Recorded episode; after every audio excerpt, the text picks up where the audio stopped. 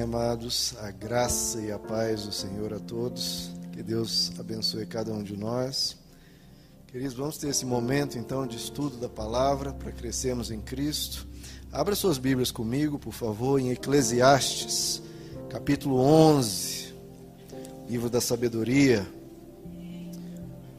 Eclesiastes 11. Apenas um verso, queridos. Verso 9. Alegre-se, jovem. Quantos jovens nós temos aqui? Amém. Receba, queridos. Alegre-se, jovem, na sua mocidade. Seja feliz o seu coração nos dias da sua juventude. Siga por onde seu coração mandar, até onde a sua vista alcançar. Mas saiba que por todas essas coisas Deus o trará julgamento. Amém, queridos? Vamos orar. Senhor Jesus, fala a tua igreja, o teu povo quer ouvir a tua voz. Nós viemos aqui nos encontrar contigo, Senhor, buscar felicidade para nós neste mundo. Pedimos que o Senhor possa alegrar os nossos corações e falar conosco em nome de Jesus. Amém. Pode se assentar, amados. Bom, queridos, nós lemos aqui esse verso que fala a, aos jovens, mas eu acho e quero receber para todos nós Deus falando para nós nos alegrarmos, para nós sermos felizes. Veja que ele fala e repete e insiste. Isso é muito importante, queridos, porque muitos tratam Deus como um estraga prazer. Muitos tratam Deus como aquele que está sempre nos mandando ficar calados, ficar quietos, nada de se divertir. Quanto mais parado e quanto menos prazeres da vida nós tivermos, melhor. É, muitos veem Deus como aquele é, velhinho carrancudo, sem paciência. Quando aqui nós vemos uma série de instruções. E aqui nós vemos uma série de instruções que Deus nos dá e muitas vezes não é esperada por muitos. Deus nos diz para nos alegrarmos, nos diz para sermos felizes. Então veja, queridos, Deus não tem absolutamente nada contra a alegria, muito pelo contrário, o nosso Deus é o Deus da alegria, ele tem tudo a favor disso. Tanto é que em inúmeras passagens nos é dito disso.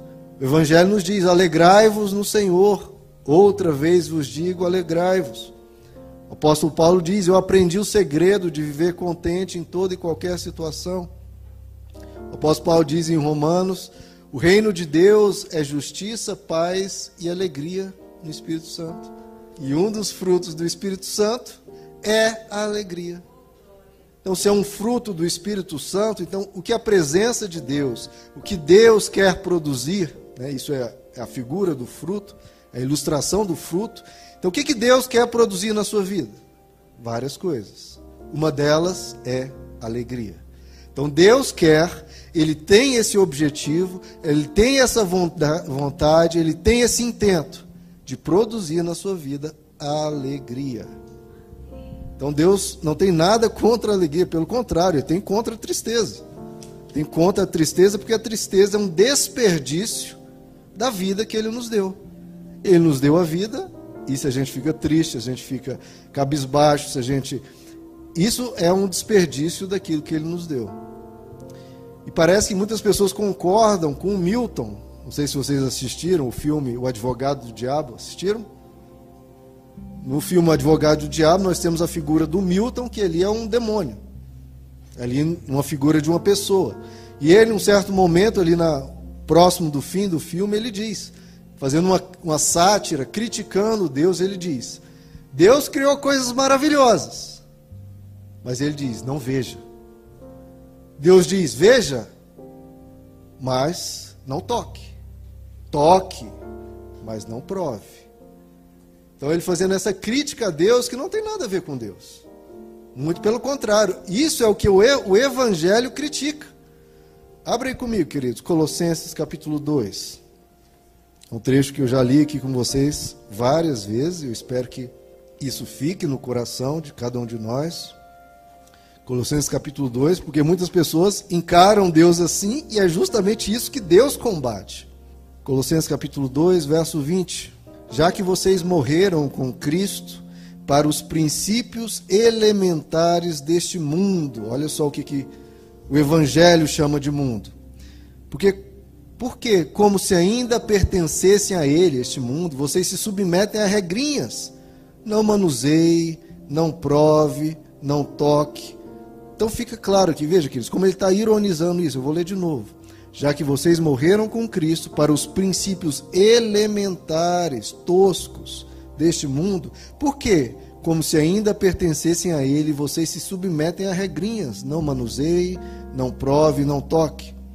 Todas essas coisas estão destinadas a perecer pelo uso, pois se baseiam, olha só o que elas são: mandamentos e ensinos de homens.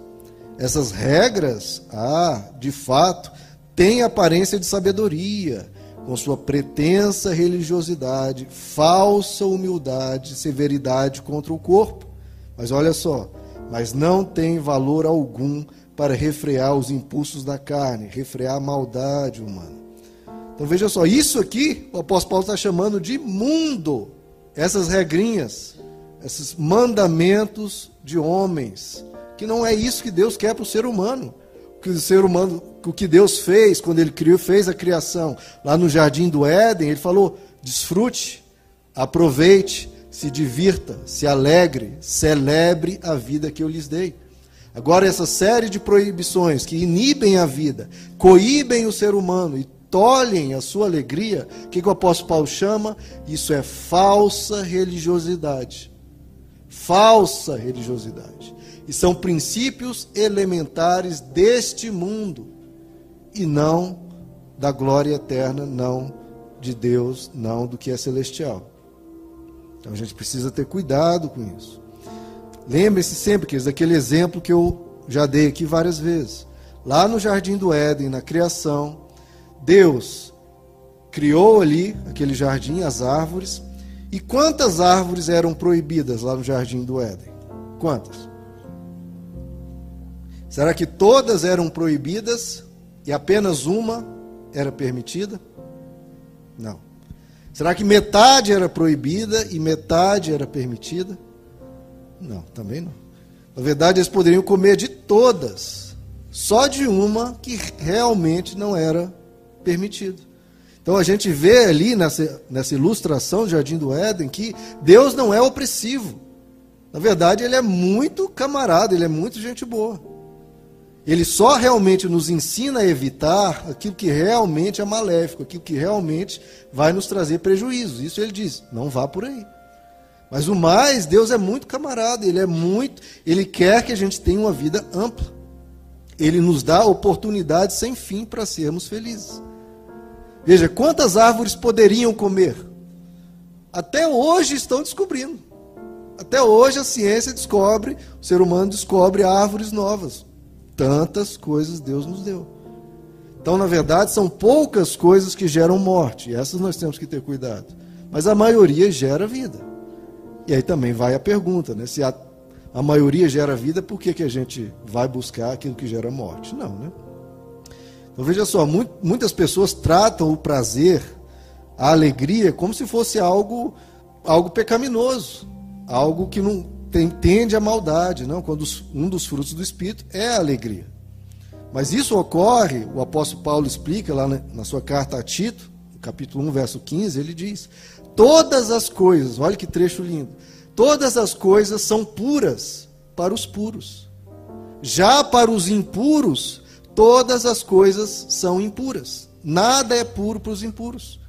Ele fala, de fato, a mente deles, desses impuros, está corrompida, a consciência deles está corrompida.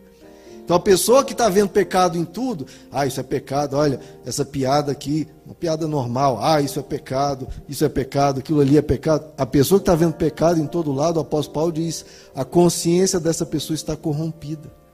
Porque ela, dentro do coração dela, é tanta tentação. A pessoa, ai meu Deus, olha aquilo, ai.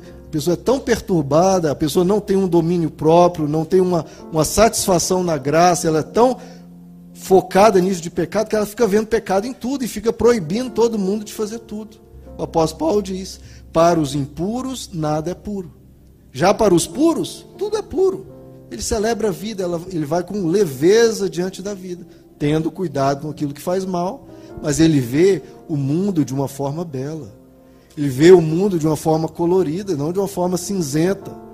não de uma forma sempre ameaçadora, não, ele vê a graça de Deus nos dando, nos abençoando, e com isso ele tem um coração grato, e com isso ele celebra, e com isso ele tem o fruto do espírito da alegria.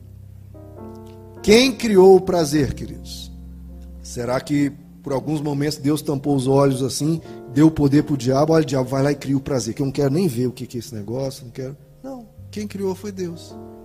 Agora a gente só precisa saber utilizar isso da forma correta, no momento certo. Então, veja como Deus é bom, queridos. Veja, quando Deus criou, eu acho o jardim do Éden ali tem tanta coisa boa da gente tirar dali, veja só. Quando Deus criou o homem, a mulher, Adão e Eva, ele não virou para eles e diz: Olha, agora me adorem, me cultuem, me louvem sem parar. A vida de vocês agora é para ficar me adorando continuamente. Fiquem cantando louvores sem parar. Foi isso que Deus fez? Foi isso que Deus falou para eles? Não. Será que Deus ali, quando criou Adão e Eva, criou um púlpito e falou: fiquem aí louvando sem parar? dentro de quatro paredes, não. Ele criou um jardim belíssimo. E em vez de dizer para se focarem apenas em Deus, como se só Deus fosse algo belo, só, só Deus fosse algo espiritual, não. Ele criou uma dimensão imensa de coisas para desfrutarmos. Primeira coisa, olha que coisa linda. Deus criou cinco sentidos, certo? Que nós temos como seres humanos. A visão. Deus criou a visão para quê, queridos? Você vê Deus? Você não vê Deus. Então veja que Deus criou algo que não é nem para Ele, Ele criou só para nós. Só para nos dar alegria. Só para desfrutarmos da beleza do que Ele fez. Criou uma infinidade de cores. Deus poderia ter criado, né, como os lápis de cor de criança pequena, né, só tem sete cores. Não, olha a infinidade de matizes de cores. Olha a beleza de, dessa flor e das várias que são trazidas aqui de tempos em tempos, parece que nem repete a flor, não repete a cor, é tanta beleza. E Deus criou a visão, não é nem para ver a Ele, é para ver tudo que Ele fez por nós. É para nós termos, enxergarmos o belo, para a gente se admirar. E o belo traz prazer. Quando a gente vê a criação, vê uma cachoeira, vê a praia. Né? Os goianos, eu sou goiano, mas eu gosto de, de um lugar, uma praia, ver uma areia, o, o frescor do mar. Falo isso para o pastor Wagner, às vezes pegando no pé da gente em relação à praia. Mas a praia do Araguaia é melhor que a do mar, viu? É, quem não foi, está perdendo. Praia do Rio é maravilha. Para que, que Deus criou a audição, queridos? Quantas pessoas aqui já ouviram Deus em voz audível? Ocorre aqui, ocorre acolá.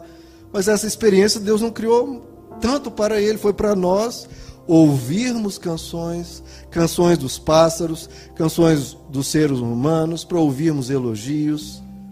Tanta coisa, a música que, olha que coisa divina e espetacular é a música. A quantidade, a variedade de sons que há. Deus poderia ter criado um tom, dois tons. Vocês têm sete tons e vão para cima, vão para baixo, é colcheia, é sustenido, é si bemol, é uma loucura, eu não conheço nada de música. Mas é muito lindo, queridos. E Deus criou isso para você. Te deu audição, te deu esse privilégio para você se alegrar na sua vida. Eu falei a alegria que a gente tem, queridos, porque há, há 300 anos atrás, se você quisesse ouvir uma música, bom, você tinha que cantar, porque senão não tinha música. Hoje você pega um celular, vai no computador, vai no carro, tem música para todo lado. Olha que privilégio que nós temos. Outra coisa, Deus criou a fala para a gente se comunicar, para a gente cantar. Deus precisa da nossa fala? Não. Pelos nossos pensamentos a gente pode orar a Deus, falar com Deus nos nossos pensamentos. Mas Ele nos deu a fala para trocarmos experiências uns com os outros, para conversarmos, para contar uma, uma boa notícia, para falar um elogio, para alegrar o outro. Tanta coisa boa que Deus nos deu. Por que Deus criou o paladar? A gente tem como experimentar Deus com paladar? Não, Ele criou isso só para nós, queridos. Só para nos alegrarmos. E olha a variedade de sabores que há. Todo dia você vê no Masterchef, todo dia está chegando importado de algum país um sabor novo, uma coisa que você nunca sonhou. Esses dias a gente teve uma confraternização e minha esposa levou umas comidinhas árabes que alguns falo, nossa, que maravilha, que delícia. Tudo coisa que Deus preparou para nós. Deus criou o tato para nos abraçarmos, para tocarmos uns aos outros. A gente não toca Deus. Talvez lá na glória a gente vá tocar Jesus, mas e, e, alguns tiveram o privilégio de tocar Ele quando esteve aqui. Mas Ele fez isso para nós nos abraçarmos, para a gente se alegrar, para a gente ter contato, para a gente tocarmos uns aos outros, fazer um carinho. Tudo isso é divino, tudo isso é belo, tudo isso é Deus nos dizendo: alegre-se. É Deus nos dizendo: seja feliz. Eu criei tudo isso para vocês desfrutarem. Deus criou então Adão e Eva com esses cinco sentidos, e então diz a eles: domine sobre a natureza, conheça a natureza, ponha o nome nos animais, desfrute da natureza, vai lá, vá conhecer cada animal, um mais bonito que o outro. Vá, vá ter no seu animalzinho de estimação, aqui temos alguns veterinários, tem essa alegria. Os animais trazem muita alegria, são úteis, trazem bonança para nós, trazem bênçãos para nós. E ele disse também a Adão e Eva: crescei e multiplicai. Precisa explicar o que isso quer dizer? Não. É relacionamento, é prazer conjugal, é companhia, é convívio. Se alegrem, homem e mulher, um com o outro. Deus que criou o relacionamento sexual para os seres humanos se alegrarem. Também diz: vá, multipliquem-se. Ou seja, tenham filhos, desfrutem dessa maravilha de ter uma vida nova no seio, no ambiente do seu lar. Celebrem a vida, gerando mais vida ainda, sempre mais vida. E aí então ele diz: também coma de toda árvore que há no jardim. De novo, Deus poderia ter criado quatro árvores frutíferas, cinco, dez, quinze, vinte no máximo, estava passando de bom. Mas olha a miríade incontável de sabores e de coisas que Deus criou para nós, queridos. Ou seja, Deus não é um Deus de pouco, Ele dá abundância ao ser humano. Por que, que Deus criou tudo isso? Porque Ele quer que você seja feliz. Ele tem esse fruto da presença dele que Ele quer produzir. Ele quer que você se alegre. Na descrição do jardim do Éden diz que havia rios belíssimos, havia pedras preciosas. Por que, que Deus criou pedras que brilham? Por que, que Deus criou pedras de cores diferentes? Por que, que Deus criou pedras tão maravilhosas que as mulheres usam, inclusive, né, nas joias? Para fazer o ser humano feliz, para nós celebrarmos a vida. Mas muitas pessoas, por medo né, daquilo que gera morte, por medo da árvore, do conhecimento do bem e do mal, ou seja, das coisas na vida que produzem calamidades, que podem trazer malefícios, elas se esquivam de viver. Se acabrunham, se isolam. Não. Não é porque há os perigos da vida que você vai deixar de viver, não. Desfrute da vida. Esse é o mandamento de Deus para essa noite. Ele diz: alegre-se, seja feliz. Busque não desperdiçar a sua vida, porque que coisa mais preciosa você tem do que a sua vida. Não desperdice a sua vida. Busque coisas que lhe deem alegria. Busque coisas que lhe tragam prazer. Tenha hobbies. Tenha o seu momento de descanso. Tenha o seu momento de lazer. Viaje. Prove sabores. Conheça culturas. Conheça países. Desfrute da vida. Se alegre. Mas, e aí, claro, o Evangelho sempre tem essa moderação. Ele diz: alegra-te, mas saiba que de tudo você vai ter que prestar contas. Então não caia na falsa religiosidade de que você não pode, não deve fazer nada, você tem que ficar praticamente morto, um zumbi vivendo sem fazer nada. Não. Não caia na falsa religiosidade, mas também não caia na libertinagem. Porque a vida nos vai cobrar de nós que a gente preste contas das nossas ações. Nossas ações trazem consequências. A vida vai cobrar de nós, as pessoas vão cobrar de nós. Então nós temos que ter prudência, temos que ter responsabilidade. Por isso que o mandamento diz: coma de tudo, de todas as árvores, menos daquilo que te faz mal. A religiosidade diz: não coma de nada, para não correr o risco de pecar. A libertinagem diz: coma de tudo, coma de tudo. Os ambos os extremos destroem. Coma o máximo que puder, o máximo que for bom, mas evite o que é mal. Teve um, um, um, ano atrás, mais ou menos, eu fiz uma série de mensagens sobre aquele texto do apóstolo Paulo, que ele diz: tudo, tudo é permitido, tudo. Mas nem tudo convém. Tudo é permitido, mas nem tudo edifica. Tudo é permitido, mas eu não deixarei ser escravizado por nada. Então, em geral, as pessoas religiosas partem do princípio: não posso. Ah, com exceção desse pouquinho. Não. O Evangelho diz: ele estende a vida, ele amplia a vida. Por isso, Jesus diz: Eu quero que vocês tenham vida e vida em abundância. A vida é ampla. Tudo é permitido. Mas evitem aquilo que não convém, porque vai trazer dor. Evite, tudo é permitido, mas nem tudo edifica. Ou seja, tem coisa que é inútil, tem coisa que é perda de tempo. E tudo é permitido, mas tem coisas que escravizam. Então tenham cuidado para não serem dominados, serem escravizados por coisas. Então, no Evangelho é o caminho do meio, é um bom senso, é uma moderação. Tudo tem que ter parâmetros, queridos. O prazer tem que ter parâmetros. Não é porque o prazer é pecaminoso. O prazer foi criado por Deus. O prazer tem que ter parâmetros, como o trabalho tem que ter parâmetros, como o seu descansar tem que ter parâmetros. Se você descansar demais, é ruim, está perdendo tempo, está sendo preguiçoso. Descansar de menos vai transformar uma pessoa estressada, cansada. Tudo na vida tem que ter parâmetros. Prazer também, porque faz parte da vida e tudo tem que ter parâmetros. Deus, queridos, ele se preocupa conosco. Ele só não quer que a gente se machuque. É só isso.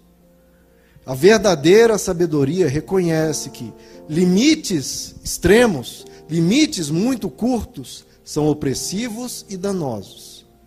E limite nenhum também é danoso. São os extremos. E o Evangelho não vai para extremo nenhum. Nós não podemos deixar de viver, nem viver de uma maneira translocada e irresponsável, porque isso nos prejudica. Então, o que o Evangelho nos, nos chama a atenção é para sermos prudentes. Vá, mas tome cuidado. Antigamente, né, as mães diziam: ó, tenha juízo, menino. Minha mãe me falou isso demais. O que, que, é isso de termos juízo? É porque se você não tiver juízo, você não ser o juiz da sua vida para julgar aquilo que é bom e ruim e evitar o que é ruim, você vai cair na mão do juízo das pessoas. Você vai ser julgado pelas pessoas, vai ter problemas com os outros. Então, seja prudente, tenha juízo, porque a vida cobra o preço das ações impensadas que a gente faz. Então, queridos, o evangelho é o caminho do meio. Não é não viver, que é a falsa religiosidade, nem viver sem parâmetro nenhum. É viver sem fazer o mal. Como eu disse, Jesus nos chama para ter uma vida e vida em abundância. A religiosidade diz: não se alegre, porque há o juízo. A libertinagem diz: se alegre, porque não tem juízo nenhum. O Evangelho diz: se alegre, e sim, há juízo. Não há contradição entre uma coisa e outra. Você pode e deve se alegrar, tendo cuidado com as consequências do mal, porque o mal existe, o mal ocorre, e a gente tem que ter cuidado com as nossas atitudes. Então, isso é se santificar segundo o Evangelho. É saber viver o que é bom sem se corromper. Ou seja, você não evita o bem, você evita o mal. O bem você desfruta que o apóstolo Paulo nos diz, nós temos que saber reter o que é bom. Santidade é matar a carne, ou seja, os nossos impulsos maus, sem deixar de viver. Você mata dentro de você o que é mal. Você não mata você, você mata a carne, a maldade. Mata a carne sem deixar de viver. Ou seja, você joga fora a água suja, sem jogar o bebê que estava dentro da bacia. Então, nós precisamos aprender a evitar o mal sem evitar o bem. Abolir tanto a falsa religiosidade quanto a libertinagem. Nós temos que buscar a alegria, temos que buscar o prazer, temos que buscar desfrutar, mas não a qualquer preço e não a qualquer hora. É muito lindo isso que no Evangelho Jesus está sempre procurando libertar as pessoas dos extremos. Sempre. Ele busca libertar os pecadores libertinos, busca libertar os religiosos carrancudos, para levar eles para o caminho do meio, para levar eles para a vida em abundância. E qual que é o caminho do meio que nós vemos em Jesus? É isso: desfrutar a vida sem se corromper. É você ser amigo dos pecadores sem pecar. A santidade de Jesus era uma santidade inclusiva, era uma santidade amiga, era uma santidade acolhedora. É você amar as pessoas sem concordar com os erros delas, sem concordar com eventuais maldades delas e de forma respeitosa. Eu acho lindo que a gente está falando dos frutos do Espírito, né? Frutos do Espírito, alegria é um fruto do Espírito. Mas, além desse, tem outros oito frutos do Espírito. Um deles, domínio próprio. Então, santidade é isso: é você ter alegria com domínio próprio. Alegria sem domínio próprio é libertinagem. Domínio próprio sem alegria é falsa religiosidade. Então, o Evangelho fala alegria e domínio próprio. Ele diz alegria e paciência. Você tem que ter paciência com o erro das pessoas, com o mundo como ele é, porque se você for impaciente, você não vai ser alegre. Então, mescle alegria e paciência. Ele diz alegria, um fruto do espírito, e também mansidão. Se você não for uma pessoa mansa, for uma pessoa irascível, uma pessoa que está sempre brigando, sempre em confusão, você vai perder a alegria. Então, alegria e mansidão, um sustentando o outro. Você sendo uma pessoa alegre, isso também vai te ajudar a ser uma pessoa mais mansa. Vai te ajudar a ser uma pessoa mais leve né, diante do, dos erros das pessoas. Fruto do Espírito é alegria com paz. Não adianta uma alegria cheia no meio da turbulência, muito corre-corre, muito trabalho, muito estudo. Não, tem que ter um momento de de paz, um momento de tranquilidade, um momento de você deitar numa rede, né? Ser um momento de descanso. Alegria, fruto do Espírito, mas tem que ser uma alegria com amor. Muitos jovens, principalmente, buscam a alegria de uma forma, o prazer de uma forma descompromissada, tratando o outro ser humano como um mero objeto. Isso não satisfaz, isso deixa o ser humano vazio. Por isso que o fruto do Espírito é alegria e amor. Não é alegria com relacionamentos espúrios. Porque isso não vai preencher, vai dar um vazio enorme. Você depois vai olhar para trás e ver o quanto tempo perdeu em coisas que não têm sentido, que não têm valor. É alegria com amor. Também diz é alegria com bondade, porque muitos aí a gente vê na Lava Jato pessoas buscando alegria, mas sem bondade, se corrompendo, se vendendo. E diz também que é alegria com fidelidade adianta falar, não, mas eu quero ser mais feliz, e vai tendo, trocando pessoas, traindo pessoas. Não, é alegria com fidelidade. Esse é o caminho da santidade em Deus. Tem que ter alegria, queridos. A pessoa pode ter os outros oito frutos do Espírito e chegar diante de Deus, olha Deus, como eu sou santo, como eu tenho domínio próprio, olha como eu sou uma pessoa pacífica, etc. E chega diante de Deus, cabisbaixo, e Deus fala, tudo bem, meu, tudo bem, meu filho. Mas eu, como pai, quero ver você, meu filho, feliz. Cadê a alegria? Você se esforçou tanto, você buscou tanto, tantas virtudes, mas cadê a alegria? Qual pai fica contente em ver o filho tirando as melhores notas? Tudo certinho, aquele menino, tudo certinho, bem, bem nerd. Mas, meu filho, você está tão para baixo, você não sorri, você não, não canta, você não, não é uma pessoa com os olhos brilhando. O pai vai perguntar para o filho: Filho, cadê a alegria? Você é tão responsável, tão sério, mas cadê a alegria? É algo que eu quero produzir. É algo que um pai quer ver num filho, um filho feliz. Então não adianta você vir com mil virtudes e faltar alegria. A alegria é uma virtude que Deus quer produzir. Alegra-te Seja feliz. É isso que nós lemos, é isso que a palavra fala, é isso que o Evangelho insiste. Alegrai-vos no Senhor. Outra vez vos digo: alegrai-vos.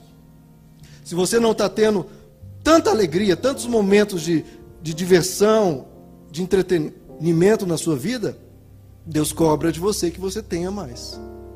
Que você tenha um tempo para você. Um tempo para desfrutar dos cinco sentidos que Ele te deu, ver coisas belas, ouvir boas músicas, cantar, um tempo para saborear coisas boas e um tempo para abraçar. Há tempo para tudo, queridos. Há tempo para tudo debaixo do sol. Há o momento do seu trabalho, o momento de cultuar a Deus. Né? Lá no jardim do Éden, Deus ficava 24 horas junto com Adão e Eva. Ficava o tempo todo ali com eles? Não. Ele via só ao cair da tarde, porque o resto do dia eles tinham que desfrutar a vida. Tinham que cuidar do jardim, tinham que cuidar um do outro, tinham que ir conhecer os animais, ir conhecer a natureza, passear. Tem um tempo para tudo. Cultue a Deus, nunca negocie o seu tempo com Deus, mas também tem o seu momento de desfrutar a vida. Deus diz: alegra-te. E se nessa caminhada da vida, queridos, veja só, às vezes se alegrando, às vezes querendo se divertir, ah, mas e se eu, se eu pecar? Porque, como eu falei, a falsa religiosidade tenta coibir o ser humano ao máximo, isolar o ser humano, trancar ele numa caixinha, para ele nunca pecar. Isso que a falsa religiosidade fala, tenta fazer. O Evangelho diz: não, libera e vamos aprender na vida, vamos viver o Evangelho, a bondade, vamos evitar o mal sem evitar o bem, vamos desfrutar a vida. Mas e se eu pecar? Porque é claro que pode acontecer e acontece. O que, que a Bíblia nos diz? O apóstolo João diz: Filhinhos, se vós pecardes, nós temos advogado. Nós temos um advogado, e esse advogado é Deus, esse advogado é Jesus. Porque as pessoas tratam Deus como se ele fosse o acusador. Ih, pisei na bola. Agora Deus está de bronca comigo, Deus vai me amaldiçoar, Deus vai pesar a mão. Não, queridos, a Bíblia diz que acusador é o diabo.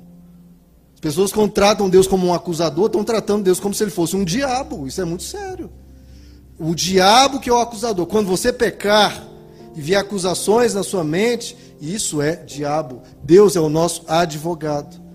Ele corrige, ele ensina, ele instrui, ele fala: meu filho, você errou, ponto, errou. Se arrependa. O que o Evangelho nos fala é: se arrependa. Deus não fica jogando na nossa cara, ele só fala: meu filho, se arrependa, peça perdão. E diz: Ele é o nosso advogado, ele nos defende. A Bíblia nos diz que ele é fiel e justo para perdoar os nossos pecados e nos purificar de toda injustiça. Hebreus nos diz que ele vive eternamente intercedendo por nós. Ele é o nosso advogado. Pais, sejam assim. Seu filho errar e mostrar arrependimento, seja um advogado. Defenda o seu filho, não concordando, de novo, pelo amor de Deus, não concorde com o erro. Mostre, ensine, mas dê a chance para recomeçar. Não esmague a pessoa.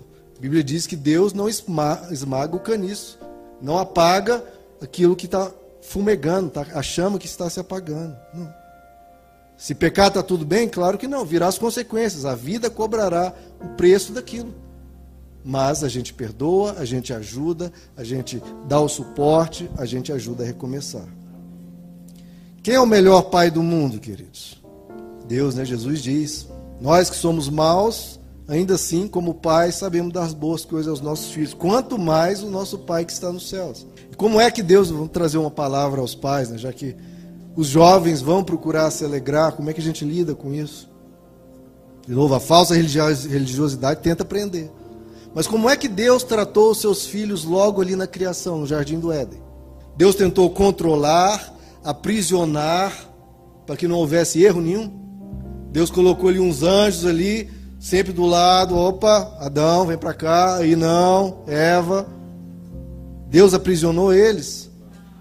Amarrou eles numa coleira e prendeu eles na árvore da vida para eles não irem na árvore do bem e do mal. Não. O que, que Deus fez? Deus deu liberdade. Deus deu liberdade. Que loucura, Deus. Por que, que o Senhor fez isso?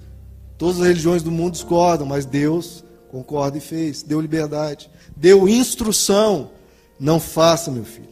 Não vá por aí. Confia no teu pai. Eu sei o que eu estou te dizendo. Deu a instrução. Deu a presença. Então era um pai presente. Todo final de tarde tinha um momento com o filho. Momento de dialogar. Como é que foi teu dia? Como é que está o seu coração? Como é que está a sua mente, a sua consciência em Deus? Como é que está a sua vida espiritual? Tinha companhia. E alerta. Deus alerta. Cuidado, cuidado. Ele alertou. Mas Deus sabia que eles iam errar, queridos? Sabia. Qual foi a resposta deles aí, dele a isso? Prender? Não. Ele morreu, como a Bíblia nos diz, ele decidiu dar sua vida por nós antes da fundação do mundo. Antes de criar o primeiro átomo, a primeira estrela, Deus já sabia que o ser humano ia errar. A liberdade tem esse preço, vai haver erros.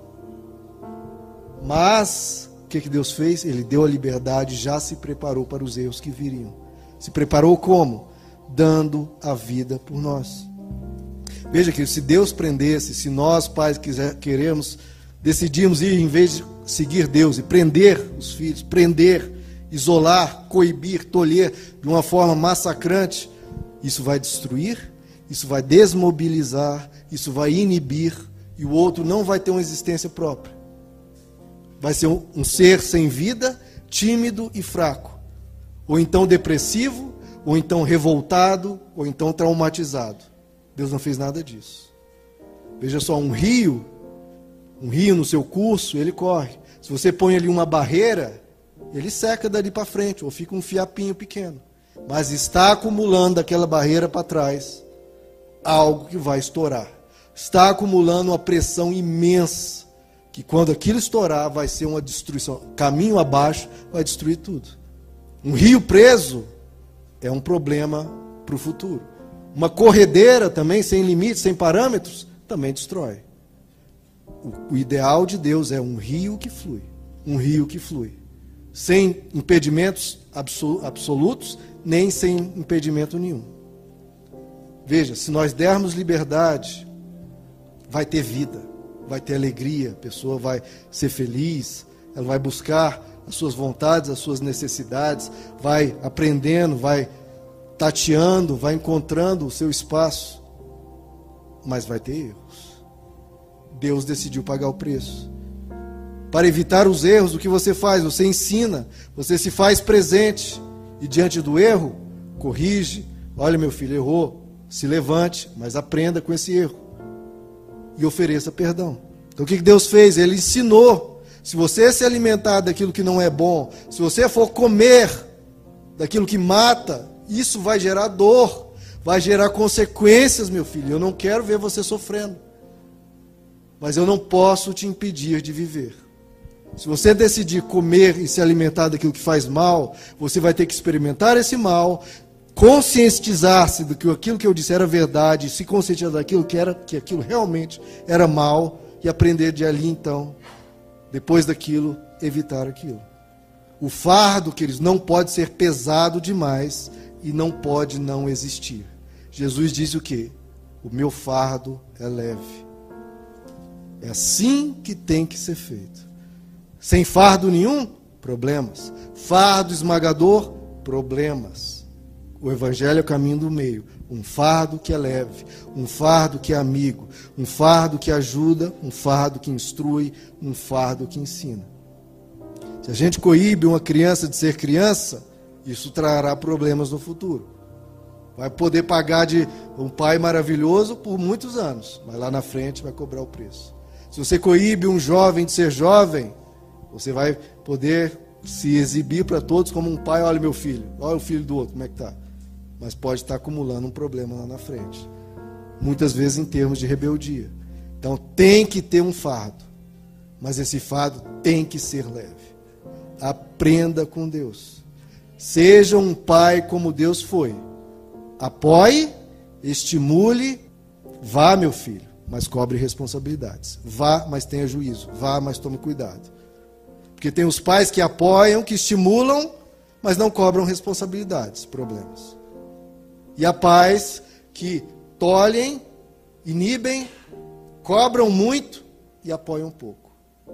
Não, seja como Deus. Apoie, mas cobre. Alegra-te, mas vai ter que prestar contas. O Evangelho é esse caminho do, do que é sensato, do bom senso. Isso que é tão lindo do Evangelho. O Evangelho nos diz é: não desperdice a vida que Deus te deu. O que, que Deus diz a Adão e Eva? Cresça, multiplique os seus bens, a sua alegria, filhos Coma de toda árvore, desfrute da criação que Deus te deu. É para desfrutar, é para se alegrar. Vai estudar, vai dar nome aos animais, vai aprender, Vá crescer em sabedoria, em inteligência, em, competi em competitividade, em competência. Cuide do jardim, ou seja, trabalhe, que as suas mãos não fiquem à toa, vá trabalhar, vá produzir. Tem um texto do Evangelho que diz: Não se embriague com vinho, mas encha-se com o Espírito de Deus, com cânticos. Então, o que ele está falando? Em vez de se embriagar com drogas, não, se embriague de cânticos, se, se encha de cânticos, seu coração seja cheio de gratidão. Não seja contra a vida, queridos. Não caia na falsa religiosidade, que quer proibir, que quer dizer não para tudo, e com isso esmaga a vida destrói a vida, como o apóstolo Paulo diz, achando que isso, essa severidade com o corpo, vai produzir alguma coisa, quando não tem poder nenhum contra os impulsos da carne. O que, é que tem poder contra os impulsos da carne? Aprender com Jesus. Aprender a ter vida, vida em abundância, tem que ser em abundância, evitando o mal. Você não evita o bem e o mal, é para evitar só o mal. O bem é para desfrutar, é para buscar, é para correr atrás, é para se divertir, é para ter o seu momento de alegria em tudo da vida, em todas as matizes, em toda a amplidão, em toda a riqueza que Deus deu ao ser humano. É para você desfrutar. Ele te deu. E é vontade dele, é desejo dele, é sonho dele produzir isso, gerar esse fruto na sua vida, alegria. Quer gerar virtudes? Quer gerar domínio próprio? Quer mas quer também que a gente se alegre. Meu amado, mandamento de Deus para a sua vida: busque ser feliz, se alegre, com domínio próprio, com sabedoria, mas se alegre. Eu quero colocar essa música aqui, que eu gosto dela. Tem um, um trechinho da música que ele faz uma ironia, tá? Então entendam como ironia. Senhor Jesus, quero te pedir, Senhor, por cada vida aqui, nos ensina a viver, Senhor, essa vida que o Senhor tem para nós nos ensina a ter uma vida em abundância, a termos virtudes, a termos sabedoria, a termos prudência, mas também buscarmos para nossas vidas os nossos momentos de alegria, desfrutarmos daquilo que o Senhor nos deu, para podermos exercer a gratidão. Como nós vamos ser gratos sem desfrutarmos de tudo que o Senhor nos dá? Oh, Senhor, tanta amplidão, tantas coisas. O Senhor fez uma infinidade de coisas boas só para nós, presentes de um pai para com filhos.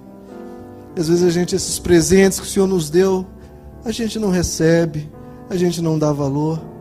Que a gente venha, Senhor, desfrutar de cada pedacinho deste mundo que o Senhor nos deu, cada experiência dá valor, dá valor à beleza, dá valor aos sabores, dá valor às músicas, que a gente desfrute a vida que o Senhor deu para nós. Nós teremos muito mais na glória, mas aqui já há uma abundância imensa. Obrigado, Senhor, por cada coisa que o Senhor fez, por cada cor que o Senhor fez, por cada planta, por cada montanha, por cada rio, por cada som, Senhor, por cada cheiro. Tantos cheiros bons, Senhor, o Senhor nos deu, tantas coisas lindas que nós não merecemos nada disso. E o Senhor fez em forma inúmera Ainda hoje o ser humano descobre coisas que o Senhor fez e deu para nós. Então que a gente seja grato por tudo, por cada coisa que o Senhor fez e pensou isso na eternidade em nos dar. Não um mero presente que o Senhor deu de qualquer jeito, o Senhor pensou nisso. O Senhor imaginou, o Senhor bolou, o Senhor planejou. Vou fazer algo lindo para os meus filhos. Mais isso aqui. Olha, mais esse cheiro, mais esse som, mais essa cor Olha esse tom de luz, esse tom de som, eu vou dar para eles. Obrigado, Jesus, porque o Senhor pensou em nós em todos os momentos e que a gente desfrute, que a gente desfrute essa vida em abundância, sempre com responsabilidade, sempre nunca abusando da tua misericórdia, da tua graça, com sabedoria, mas desfrutando. O Senhor, como um bom pai, quer ver os teus filhos alegres. Por isso que nos deu tantos presentes. Nos ajuda, Senhor, a nos libertar de traumas, de angústias, de palavras ofensivas que foram ditas a nós, ou momentos de dores que tivemos, que às vezes está nos atrapalhando a ver tudo o que o Senhor fez por nós. cura o nosso coração e que a gente possa, Senhor, se alegrar mais uma vez, para que essa vida não seja um desperdício, não, mas para que essa vida valha a pena, porque o Senhor fez assim, uma vida bela para todos nós. Nos deu cinco sentidos, nos deu a instrução da palavra e nos deu a vida na tua presença, os frutos do Espírito para sermos alegres. Esse é o teu sonho, Senhor, essa é a tua vontade, produzir esse fruto em nós. Que o nosso coração esteja receptivo para se alegrar na tua presença. Amém.